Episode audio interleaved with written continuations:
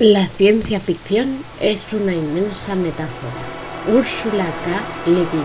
Buenos días, buenas tardes, buenas noches, oyentes. Bienvenidos a un nuevo episodio de La Caverna de Luz. En el mes de marzo celebramos el Día de la Mujer Trabajadora y entonces pues he decidido hacer un especial de una escritora en concreto. Vamos a hablar de Úrsula K. Le Guin, una autora que considero que es de las mejores en el género de ciencia ficción y que la fantasía está muy infravalorada también. Siempre se habla de Tolkien, pero Ursula K. Le Guin tiene su ciclo de derramar en la fantasía y creo que es también un buen ejemplo para aquellos que quieren seguir la estela. Ursula Kroeber Le Guin nació en Berkeley, California, el 21 de octubre de 1929 y murió en Portland, Oregon, el 22 de enero de 2018. Es una autora estadounidense conocida sobre todo por sus obras de, ficción especulativa y por las obras de literatura fantástica ambientadas en el mundo ficticio de Terramar, así como la serie de ciencia ficción de la Federación del Ecumen. Eh, publica su primera obra de ficción en 1959 y esto hay que tenerlo en cuenta porque en ese momento estaban sufriéndose varias revueltas y revoluciones, tanto políticas como en otros ámbitos, y surge un movimiento que realmente no estaba organizado, era como una generación de escritores que tenían, que tenían enfoques parecidos. Entonces este movimiento se llamó la New Wave o Nueva Ola y duró desde, desde los 60 hasta los 70 aproximadamente. A partir de la creación de este movimiento fue cuando se empezaron a meter, eh, meter mujeres en el, en el género de la ciencia ficción. Además se empieza a hablar de temas relacionados con la humanidad, la sexualidad, el género otro tipo de cosas que ya no estaban tan ligados al género de space opera, héroes en el espacio, yo te mato, tú me matas. Como consecuencia, pues empieza pues lo que llamamos la ciencia ficción feminista, que es posible que una de las pioneras fuese Lenin, pero también hay obras como El hombre hembra de Joan Arras, una obra que recomiendo un poco extraña para mi gusto, pero, pero la recomiendo bastante. En todas sus obras pues suele ser bastante, solía ser bastante reivindicativa y bastante crítica con las otras. Y creo que ha estado a la cabeza para que muchas autoras pudieran expresarse porque hasta ese momento en, en la ciencia ficción la postura de la mujer era algo anecdótico pero es cierto que no ha, no ha hecho solo ciencia ficción y fantasía, sino que ha experimentado con todo tipo de géneros. De hecho, el hecho de que sus obras hablen tanto de la, de la experiencia humana y tal se debe a que su padre también fue un conocido antropólogo, entonces pues tiene algo que ver. Que siempre dicen que mamas lo que, lo que ves en casa y esas cosas son cosas que es normal que se quede algo. Entonces, claro, hay que tener en cuenta que la madre de, de Úrsula Teodora tiene una licenciatura en psicología, que es por eso quizá por lo que se noten más las influencias de Carl Jung y de su padre también tenía pues una parte muy importante que ligada a la antropología y al ser humano. Entonces, pues tiene eso aquel el hecho de que las obras de Úrsula sean tan críticas contra la sociedad en la que vive. Úrsula tenía tres hermanos. Carl, que se convirtió en especialista en literatura, Theodore y Clifton. La familia tenía una gran biblioteca y todos los hermanos se interesaron por la lectura desde pequeño. Ella se licenció en literatura francesa e italiana del Renacimiento en el Radcliffe College de Cambridge, en Massachusetts en 1951, y se graduó como miembro de la Sociedad de Honor Académica Phi Beta Kappa. estudia el posgrado en Colombia y, y realiza su máster en francés. En 1952 eh, recibe una beca Fulbright para estudios de doctorado y se va a hacer el doctorado a Francia. La carrera de Leguín pues dura 60 años, la carrera me refiero a de escritura. Empieza en 1959 y luego pues eh, hasta 2018 no para de escribir y lo más llamativo de su obra es que experimenta con todo tipo de géneros, no solo se centra en la ciencia ficción o en la fantasía y que además tiene una gran obra en todos los sentidos. Y lo que más destaco de su obra, vamos, de su carrera más que de su obra, es que no solamente se centró en un género, sino que tiene pues tiene guiones, tiene relatos cortos, tiene un ensayo también y tiene muchos géneros con los que experimentar. Así que ya sabéis, escritores, si queréis triunfar en la vida, pues a lo mejor deberíamos explorar más cosas. Según Wikipedia, que sabemos que a lo mejor no es una fuente muy fiable, pero oye, yo lo suelto según Wikipedia, Úrsula K. escribió más de 100 cuentos, más de 20 novelas, más de una docena de volúmenes de poesía, hizo 5 traducciones y 13 libros para niños. Lo cual en 60 años pues no está nada mal, porque claro, su trayectoria va desde 1959 hasta 2018 y no empezó su trayectoria literaria con una novela, sino que lo hizo con un relato que se titula eh, Folk Song for the Montagna Providence en 1959 y su primer relato fue Andy Music en 1961. Ambos estaban eh, ambientados en el país de Orsini, que es un país completamente inventado por ella. Hizo más novelas en este mundo, pero fueron rechazadas por las editoriales. Entonces, claro, comenzó a darse cuenta de que mm, la ciencia ficción pues, era un género en el que podían entrar sus textos y comenzó a mandar relatos porque en Estados Unidos pues, hay más tradición de leer relatos en revistas que aquí en España. De hecho, su primera publicación, por así decirlo, en una revista fue la revista de Radcliffe, en el lugar donde estudió.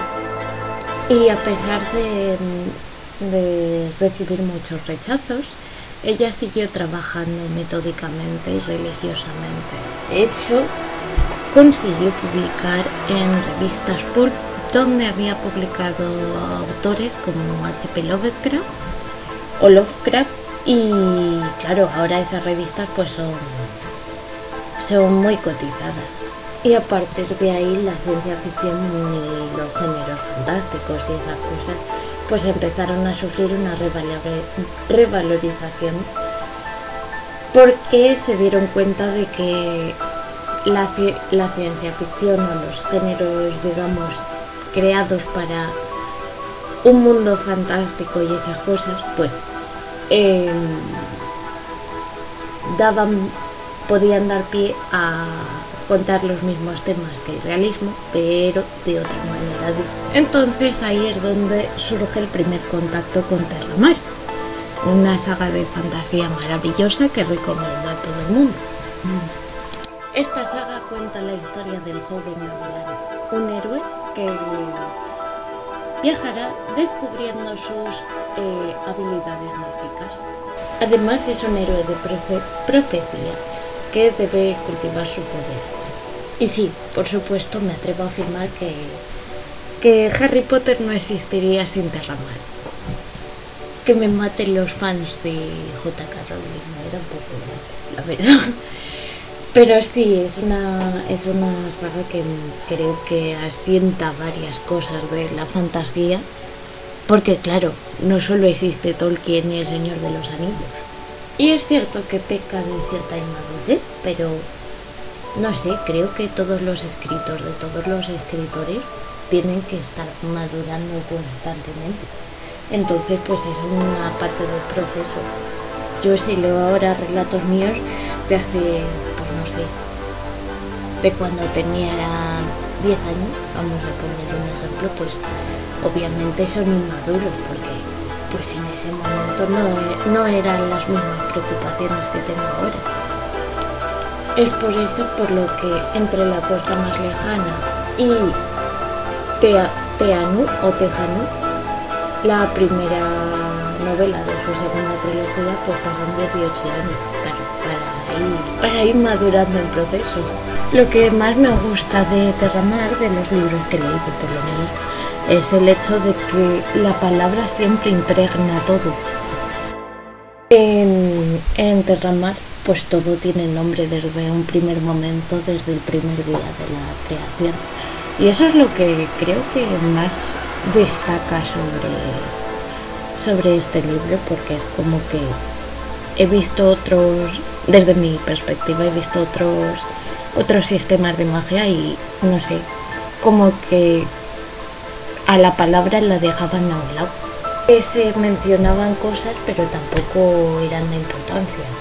Y claro, el hecho de que haya sitios o lugares o yo que sé, cualquier concepto sea importante en la historia, pues no sé, como que me resulta muy llamativo.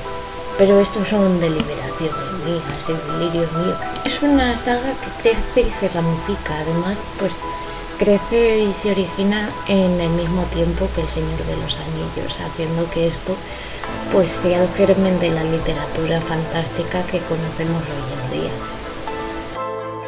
También es una saga muy actual en tiempos de en los tiempos que corren, que son los tiempos de la posverdad, porque todo es como como que tiene su nombre intrínseco y tú no se lo puedes cambiar. Entonces, pues eso también es importante. Consigue que la palabra se mm, adentre como o se defina como el término que es desde su creación. Entonces, pues mm, la palabra para ella es un método de crear, ya sea mundos, ya sea tal, y eso también va muy ligado a la escritura. Y lo que más me gusta de Legging es el hecho de que cree que todos los seres humanos estamos creados de historias, que también se verá en el comienzo de La mano izquierda de la oscuridad. Que es una obra que a mí me gustó mucho porque es muy controvertida entre, en cierto modo por ese tema justamente de la sexualidad y del género.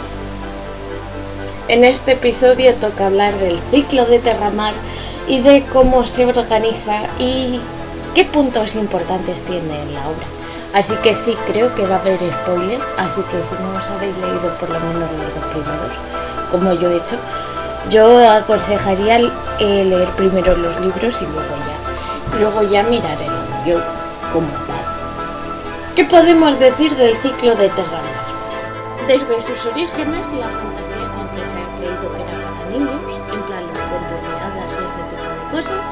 o para frikis. Pero en este caso, caso creo que Úrsula mete un matiz más adulto a la hora de explicar las cosas. A menudo le han preguntado, porque como hemos dicho antes, trabaja tanto en la fantasía como en la ciencia ficción. Entonces cómo es capaz de trabajar eh, esos temas que son tan contradictorios entre sí. Y sí, tenemos respuesta de la propia autora. Dice, la fantasía es más antigua. Nace del mito y la magia que la literatura antigua y medieval por todo el mundo ya ha trabajado. Es una literatura que vulnera la razón. La razón. En cambio, la ciencia ficción es la más nueva tipología de literatura. Crea ficción sin nunca vulnerar la razón. Pueden aparecer sociedades ajenas, extrañas y desconocidas, pero con una explicación científica para su existencia. La, exobiología explicará su procedencia.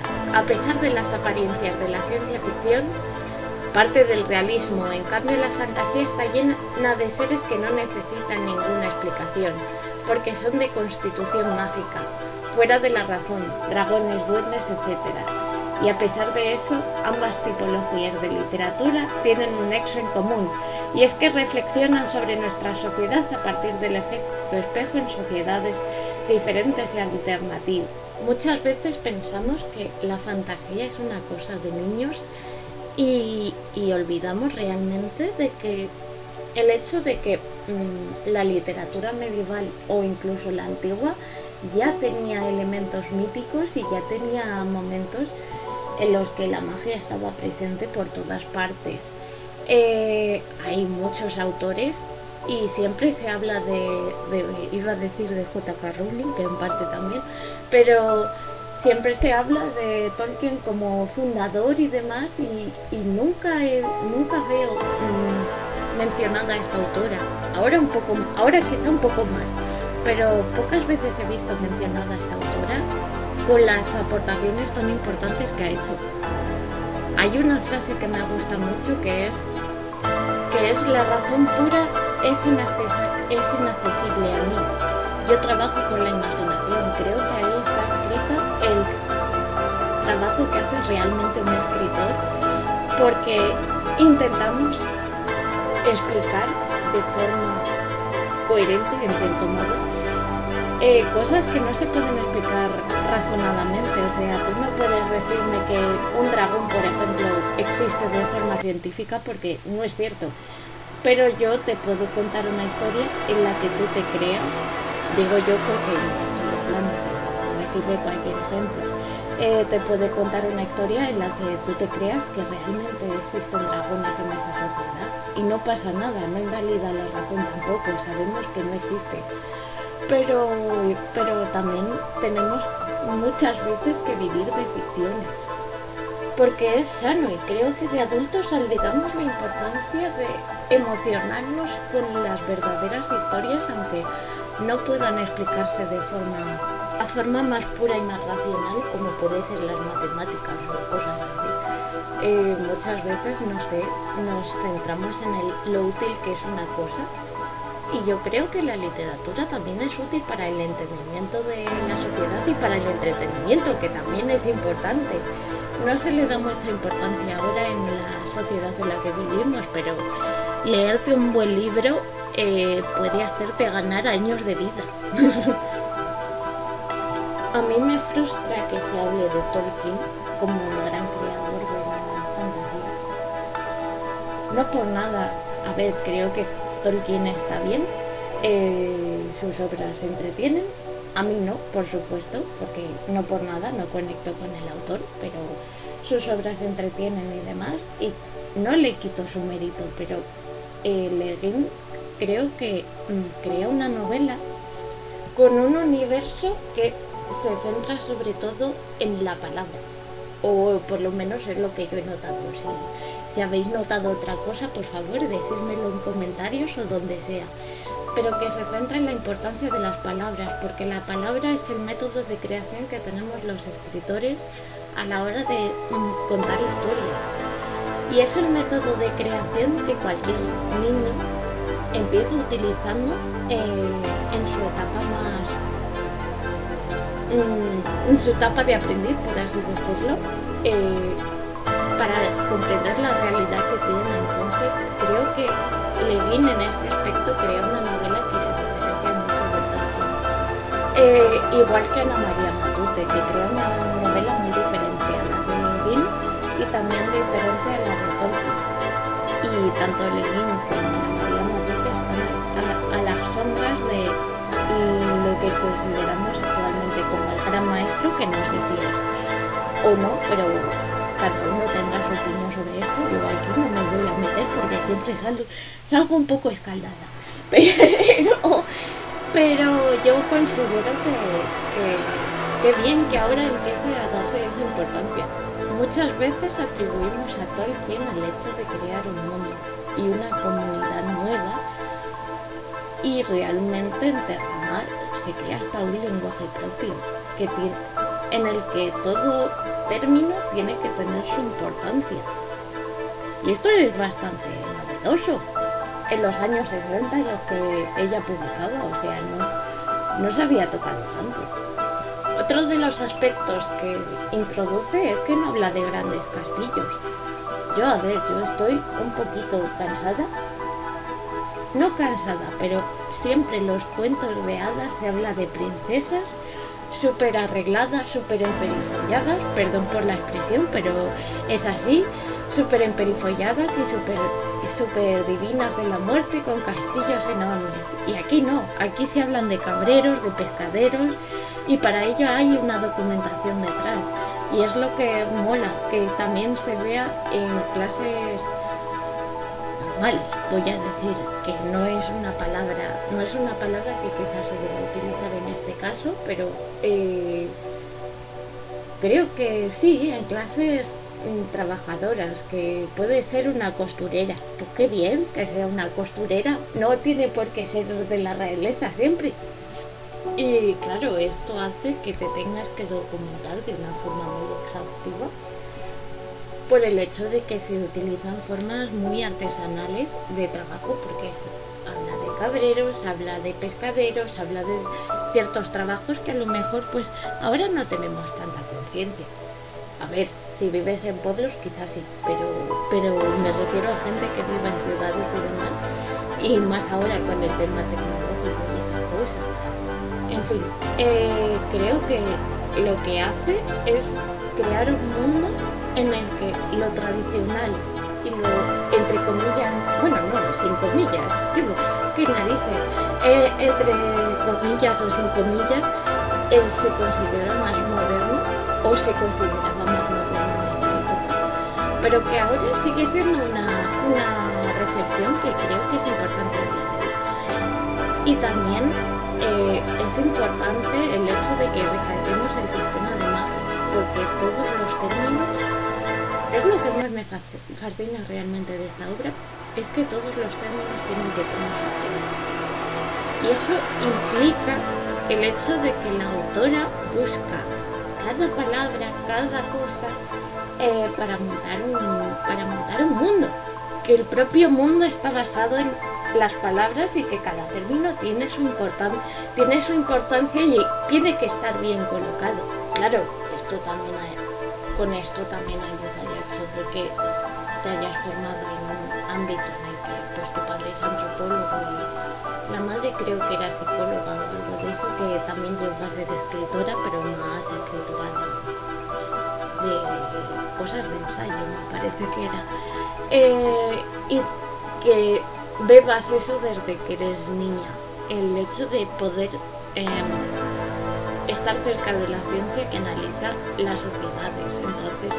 Claro, eso no, eso no es un aliciente a la hora de crear la tuya propia, porque tienes más claro qué se busca en una sociedad, qué qué sociedades hay ahora, qué tipos de sociedades hay en esa época o ahora y ciertos temas.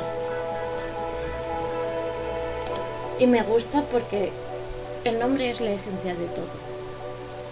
Y creo que también es un alegato a... yo saco mis interpretaciones. Aquí cada uno, si no está de acuerdo, por favor, por favor, me gustaría oírlo.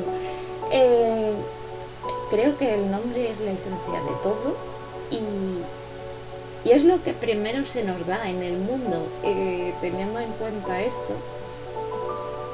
Es muy importante porque ya el nombre nos identifica como persona. Si tú te llamas Pablo, pues es Pablo. Que en algún momento no te sientes cómodo con tu identidad, pues puedes cambiarte el nombre. Pero en un primer momento es lo primero que nos dicen nuestra madre, yo creo. Y eso es bastante mm, interesante porque, claro, eh, ella es escritora, está creando un mundo y crea el mundo desde la esencia, que es la palabra.